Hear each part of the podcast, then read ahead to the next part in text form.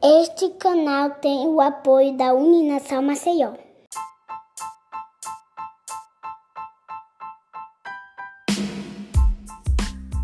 Olá, bem-vindo a mais um episódio do É Freud. Hoje o tema é Política versus Religião. E para falar sobre o assunto, convidamos aqui o teólogo e psicólogo Paulo Nascimento. Paulo, muito obrigado por aceitar mais uma vez o nosso convite aqui do E Freud. E para começar a nossa discussão, é, desde criança que sempre ouvimos falar que religião e política não se discutem. Porém, esses temas estão cada vez mais ganhando força né, e se misturam com facilidade no cenário atual do país. E para a gente começar a nossa reflexão, eu gostaria que você fizesse uma breve apresentação do que são esses conceitos de céu e inferno, bom e mal, certo e errado, dentro do campo da religião. Olá, Radjalma. Olá, pessoal que está acompanhando o É Freud. Quero começar dizendo que é uma satisfação enorme é, essa segunda participação. É uma alegria muito grande contribuir com esse projeto de vocês. Mas vamos lá então à primeira questão que você me coloca. Primeira coisa, Radjalma, é dizer que a gente só consegue responder essa questão pensando no Ocidente, porque você faz uma questão muito profunda, uma questão sobre a origem de conceitos como céu, como inferno, como bem e mal. E isso, do ponto de vista do mundo em geral, tem raízes históricas e antropológicas muito diversas dentro de cada cultura específica e muito longínquas do ponto de vista histórico. Então eu vou concentrar a minha avaliação no Ocidente, no que nós chamamos de tradição judaico-cristã, porque é a tradição religiosa que mais influenciou esse lado do mundo, o lado do Ocidente. E aí eu diria o seguinte: falando em termos judaicos, a tradição judaica ela tinha realmente uma visão muito diferente de céu, de inferno, de bem e de mal, porque em primeiro lugar não há inferno na tradição judaica. E em termos concretos eu estou falando da literatura, das literaturas que compõem o Antigo Testamento. Na tradição judaica, em todas as fases de desenvolvimento do judaísmo, do primeiro do hebraísmo até o judaísmo, essa cultura sempre teve uma visão muito monolítica do bem e do mal. Ou seja, termos mais simples, bem e mal procedem de uma única fonte que é Deus. E uma outra coisa é que não há nessa tradição judaica um inferno propriamente dito como uma punição pós-morte. A tradição judaica sempre foi mais materialista, ou seja, ela não ela não está muito preocupada com uma vida transcendental que acontece depois da morte. Ela está preocupada com aqui agora. Ela está preocupada com a justiça nas relações entre as pessoas, ela está preocupada com a vida em comunidade, com o amor ao próximo, ou seja, com uma vida significativa. Mas veja, nossa tradição não é formada, nossa tradição religiosa no Ocidente não é formada só pelo judaísmo. Chega o cristianismo e que acrescenta novos elementos. E dentre esses novos elementos estão aí as noções de inferno enquanto punição, é, a noção do diabo. Agora nós temos uma visão polarizada do bem e do mal. O bem procede de Deus, o mal procede do diabo.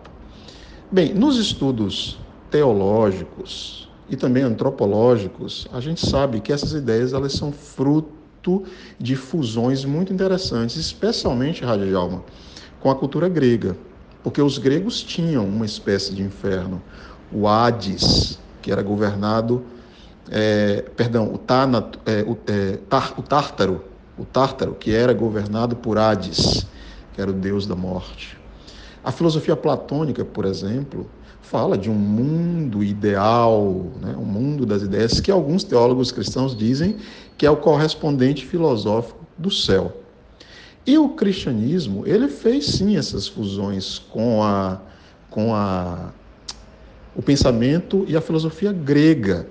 Então, o cristianismo, ou seja, é uma síntese da fé judaica com o mundo greco-romano. E é a partir dessas fusões, desses encontros interculturais, que começam a aparecer essas noções do céu como uma recompensa para os bons e os fiéis, e o inferno como uma recompensa é, para os injustos, para os descrentes, para os infiéis e para os maus. Claro, isso tem consequências enormes, tem desdobramentos enormes para a moral ocidental, para a ética ocidental, mas essa seria um resumo aí das, das raízes, um resumo muito ligeiro, muito grosseiro dessas concepções de bem e mal, de céu e de inferno.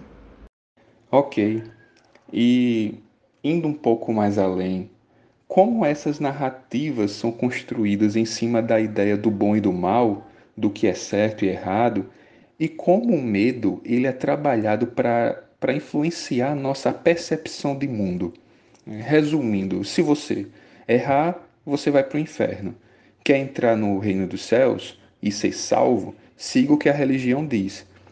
E daí temos muitos exemplos para ser explorado né, em relação ao medo ao longo da história. Um dos períodos mais marcantes foi durante a Inquisição da Idade Média. Mas como podemos trazer essa narrativa do medo para os dias de hoje? Bem, vamos lá. Essa é uma excelente questão, essa é uma excelente questão porque ela se relaciona muito de perto, ela está relacionada muito de perto, inclusive com algumas hipóteses da psicologia da religião e de alguns trabalhos clássicos nesse campo da psicologia da religião, Radjalma. E eu citaria, inclusive, e sugeriria para o pessoal que está nos ouvindo conferir, por exemplo, uma obra do Freud chamada O Futuro de uma Ilusão. Nesse texto, que, óbvio, é discutível, a gente pode concordar com alguns pontos, a gente pode discordar de alguns pontos, tudo é discutível, né? Enfim, mas o Freud trabalha justamente com essa hipótese de que o medo está na raiz da formação da, das religiões, de toda e qualquer religião. Ou seja, as religiões seriam fruto desse sentimento, fruto do sentimento do medo. Primitivamente, Freud dizia, é o medo da morte que faz as pessoas criarem deuses e deusas e religiões. É o medo do destino, Freud argumentava. É o medo das forças da natureza. Claro, ele está falando de sociedades mais primitivas, mais tribais, mas de qualquer maneira, segundo ele, é exatamente esse sentimento.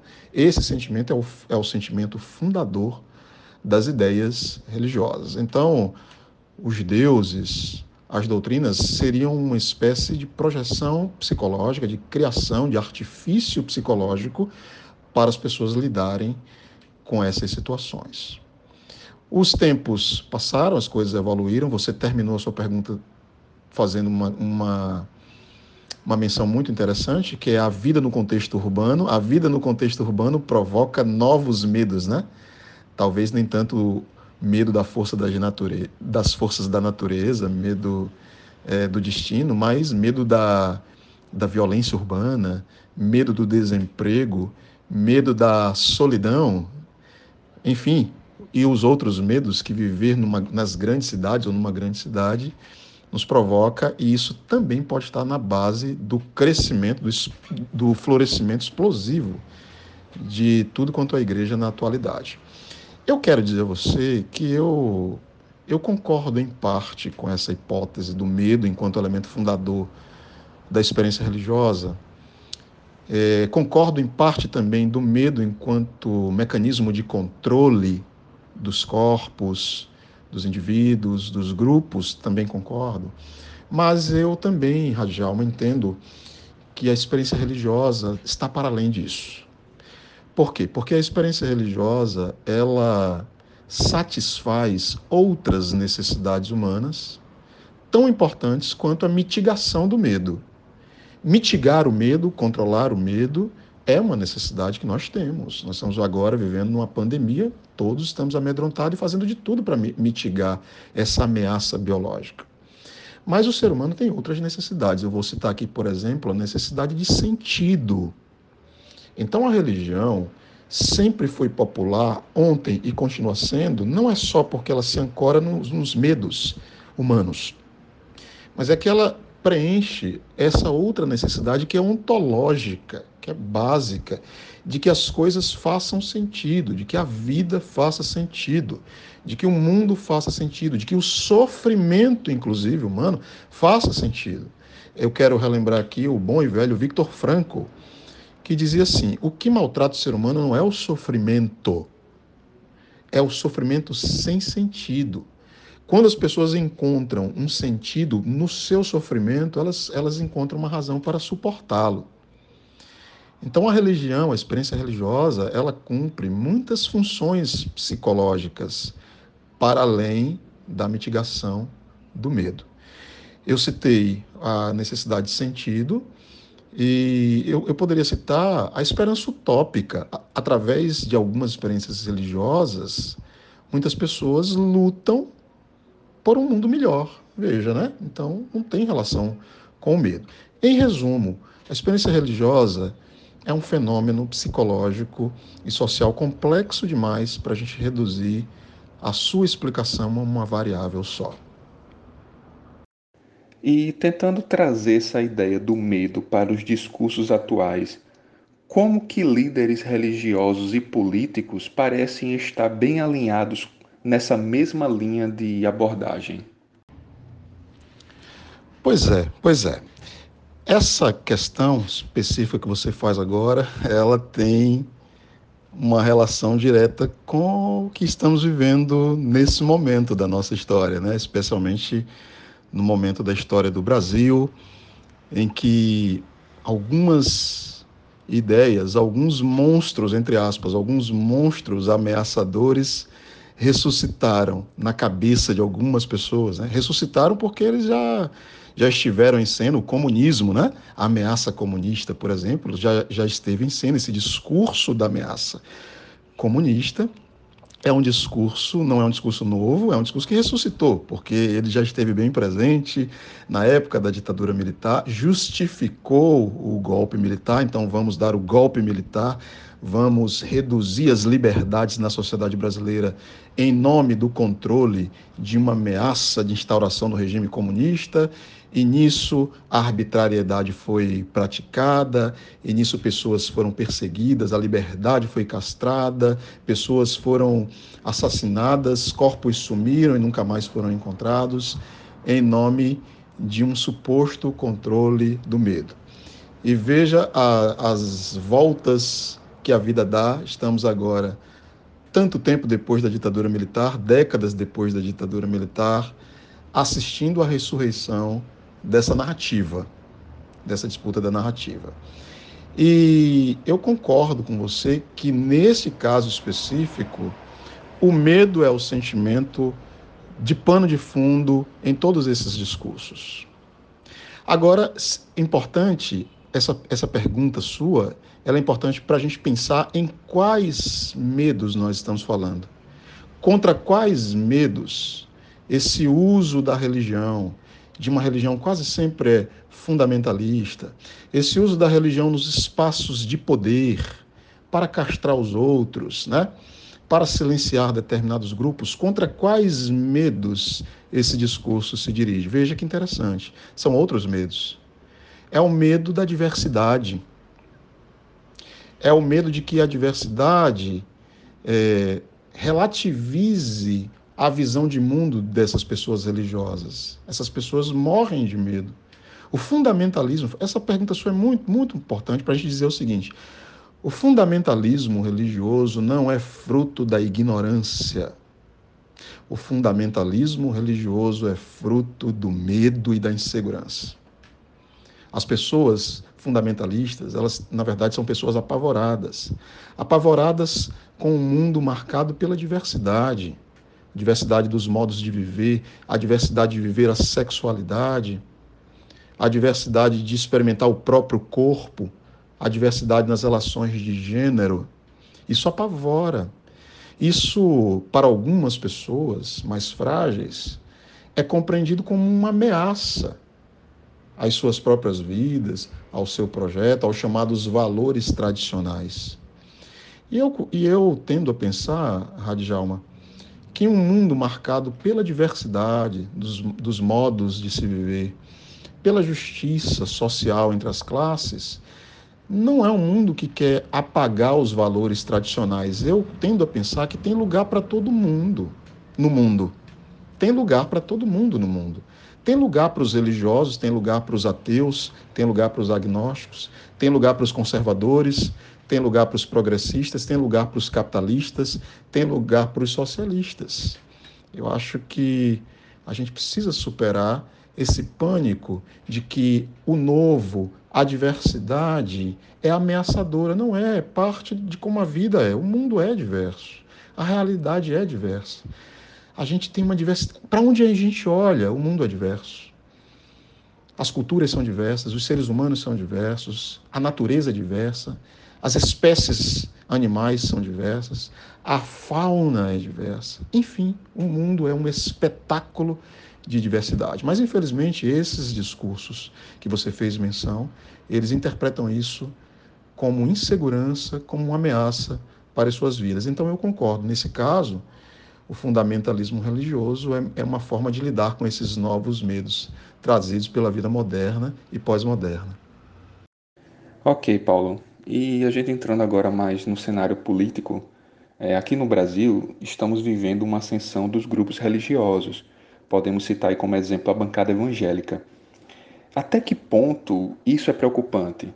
Já que esse grupo, em tese, ela, ele é fundamentado numa doutrina religiosa e acaba assumindo poderes, né? já que hoje a política está muito relacionada a poder. Porém, vivemos num país onde o Estado é laico. E se a gente for mais adiante, temos no slogan do governo federal a palavra Deus. E a gente não tem bem, de, bem definido qual é esse Deus. Se é o Deus do, dos evangélicos, dos católicos, do candomblé, ou se é o Deus do Espiritismo, por exemplo. Então, que Deus é esse? Que parece muito genérico, mas que eles se apropriam para impor respeito, afirmando que eles são os escolhidos desse Deus? Excelente questão, excelente provocação, e eu vou começar de trás para frente. Eu vou começar comentando muito rapidamente esse slogan de campanha: Brasil acima de tudo, Deus acima de todos. Eu vou começar dizendo que se esse Deus mencionado nesse slogan é o Deus do Evangelho, então a afirmação é contraditória porque no Evangelho Deus não está acima de todos. O Evangelho afirma que Deus está no meio de nós, é um Deus conosco, Emmanuel.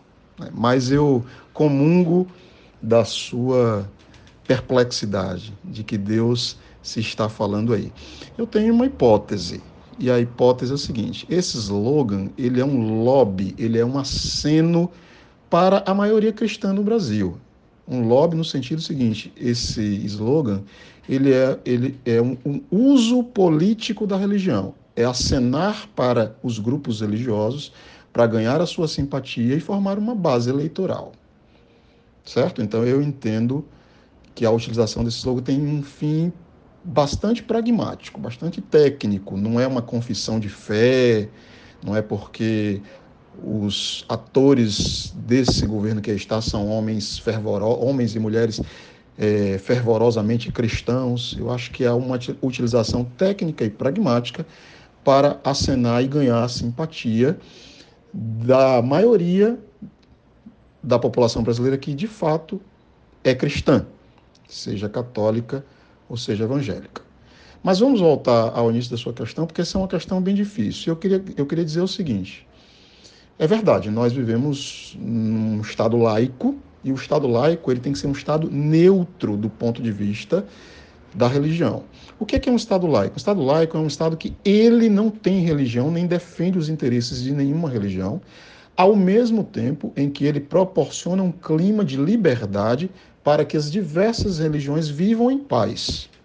O Estado laico não é um Estado que é contra as religiões. O Estado que é contra as religiões é o Estado ateu. E já existiram alguns Estados ateus. Os Estados comunistas, União Soviética, a Cuba até 1982 foram estados ateus que proibiam a prática das religiões. O Estado laico é diferente. O Estado é neutro. O Estado não tem uma religião oficial, mas o Estado permite e o Estado trabalha para que haja condições de liberdade religiosa, de liberdade de culto. Por exemplo, se qualquer culto for ofendido, for atacado, for vilipendiado, é obrigação do Estado laico intervir. Intervir para reparar os danos, para punir os infratores. Isso é o Estado laico. Agora, nós estamos vivendo realmente um, um, um sintoma de época, que é o que? É, o, é a, o fortalecimento da religião e a ocupação dos espaços de poder por figuras religiosas, padres, pastores e leigos e leigas, para fazerem política em nome específico de seus valores religiosos. Isso é muito ruim, isso é uma ameaça à democracia. Esses grupos, essas, essas bancadas, né, a chamada bancada da Bíblia, por exemplo, a bancada evangélica, é muito ruim quando eles atuam assim, porque além de atuar em nome dos seus interesses privados, que são interesses de parte da população e não da população toda, eles ainda funcionam para barrar políticas públicas em diversos campos, principalmente no campo dos direitos humanos. Então, isso é muito ruim. Isso é um sintoma de época e eu entendo que essa atuação ela é um risco à democracia. Ela é um risco à democracia, porque Radjalma, é verdade que a nação brasileira tem uma maioria cristã. Isso é verdade. Se somar católicos e evangélicos, dá quase 90% da população brasileira. Mas a democracia não é a tirania da maioria. As pessoas precisam entender isso. O regime democrático elege os seus representantes por maioria de votos. Ok, mas isso não quer dizer que a, a condução do Estado tem a ver com a tirania da maioria. Nós já ouvimos, por exemplo, o atual presidente dizer que algumas minorias têm que ir embora do Brasil. Isso é antidemocrático. Então, em resumo, isso é um perigo à democracia porque isso é a semente do fascismo. Isso é a semente do autoritarismo. Os estados fascistas e, e autoritários, os regimes fascistas, nazistas e autoritários começaram assim. Então, nós precisamos ganhar mais consciência sobre essas questões e aprender a votar, né? Aprender a discernir. Eu não vou votar apenas um deputado por conta da religião, para que ele defenda os interesses da minha religião.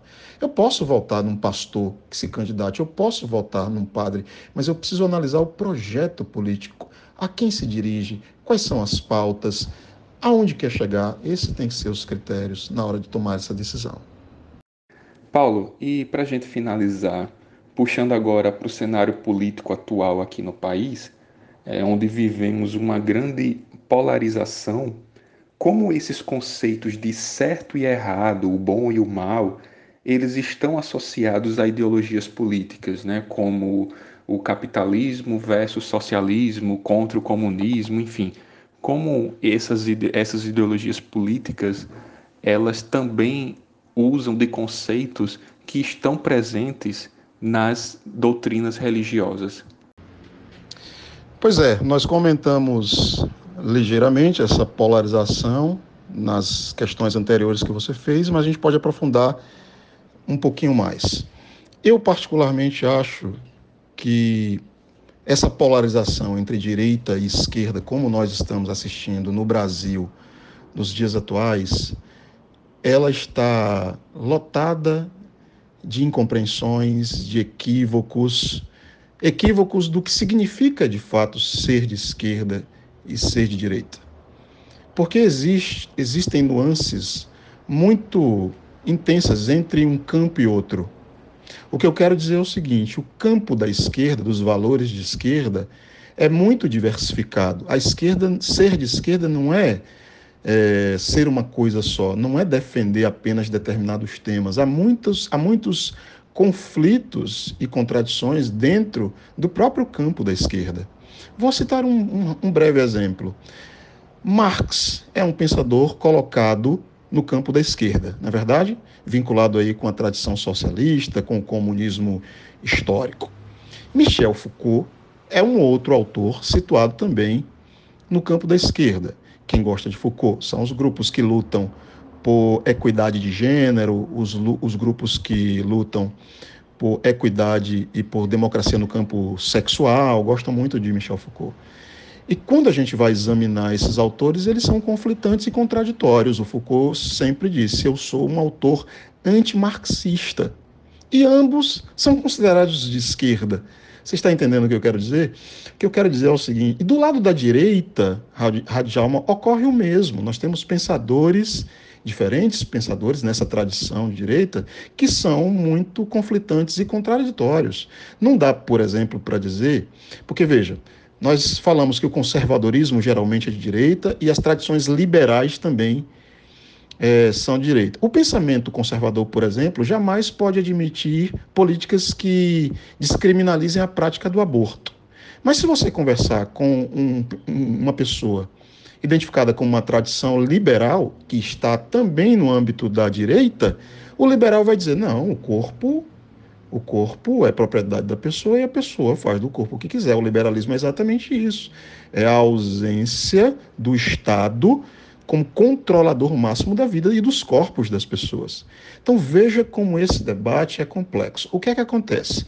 Em nome das paixões políticas, o que as pessoas estão fazendo hoje é reduzindo esse debate ao preto e ao branco. Então nós precisamos convidar, Radical, as pessoas a se politizarem melhor, a estudarem mais, a lerem mais, a compreender um pouco mais essas nuances todas que eu exemplifiquei aqui muito rapidamente. Em resumo, nós, nós estamos no Brasil hoje assistindo uma política muito mais pautada pelas emoções, pelos por sentimentos como rancor, é, como ódio, do que qualquer outra coisa. E quando a política é pautada mais por esses, como dizia o Spinoza, por esses afetos tristes, as pessoas se emburrecem, as pessoas ficam cegas, as pessoas se fanatizam, seja na direita, seja na esquerda. A gente está precisando é de mais estudo, a gente está precisando de mais leitura, a gente está precisando é de uma politização mais consciente, para que a partir daí a gente possa se posicionar num espectro ou no outro. Eu, particularmente, digo sem nenhum problema. Eu sou uma pessoa que pensa mais com os referenciais de uma certa esquerda, humanista, mais vinculada à tradição marxista. Mas, para mim, não tem problema nenhum conviver com quem pensa é, diferente, desde que esse pensamento, essa militância, seja bem argumentada, bem fundamentada e não seja fundamentada no ódio, na raiva, no, no rancor e nesses afetos que são mais destrutivos do que produtivos. Tomara, tomara que essa onda de extremismos de um lado e do outro enfraqueça no Brasil o quanto antes, porque é o que a gente está precisando. Nós estamos precisando de gente com o pé no chão, nós estamos precisando de sensatez para cuidar dos enormes problemas que graçam aí em meio à sociedade brasileira e que nós estamos longe de encontrar a, solu a solução para os mesmos. Paulo, muito obrigado por ter aceito o nosso convite e fica aqui o nosso agradecimento em nome de toda a equipe do E-Freud. Fica aqui o meu agradecimento a você, a minha alegria, a minha satisfação em participar em mais um episódio do E-Freud e eu termino dizendo que eu continuo à disposição de vocês. Um grande abraço e até a próxima.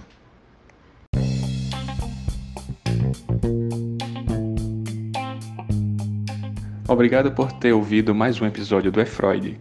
Lembrando que esse tema é apenas um recorte do que é o universo de política e religião. Quer saber mais sobre o, o assunto?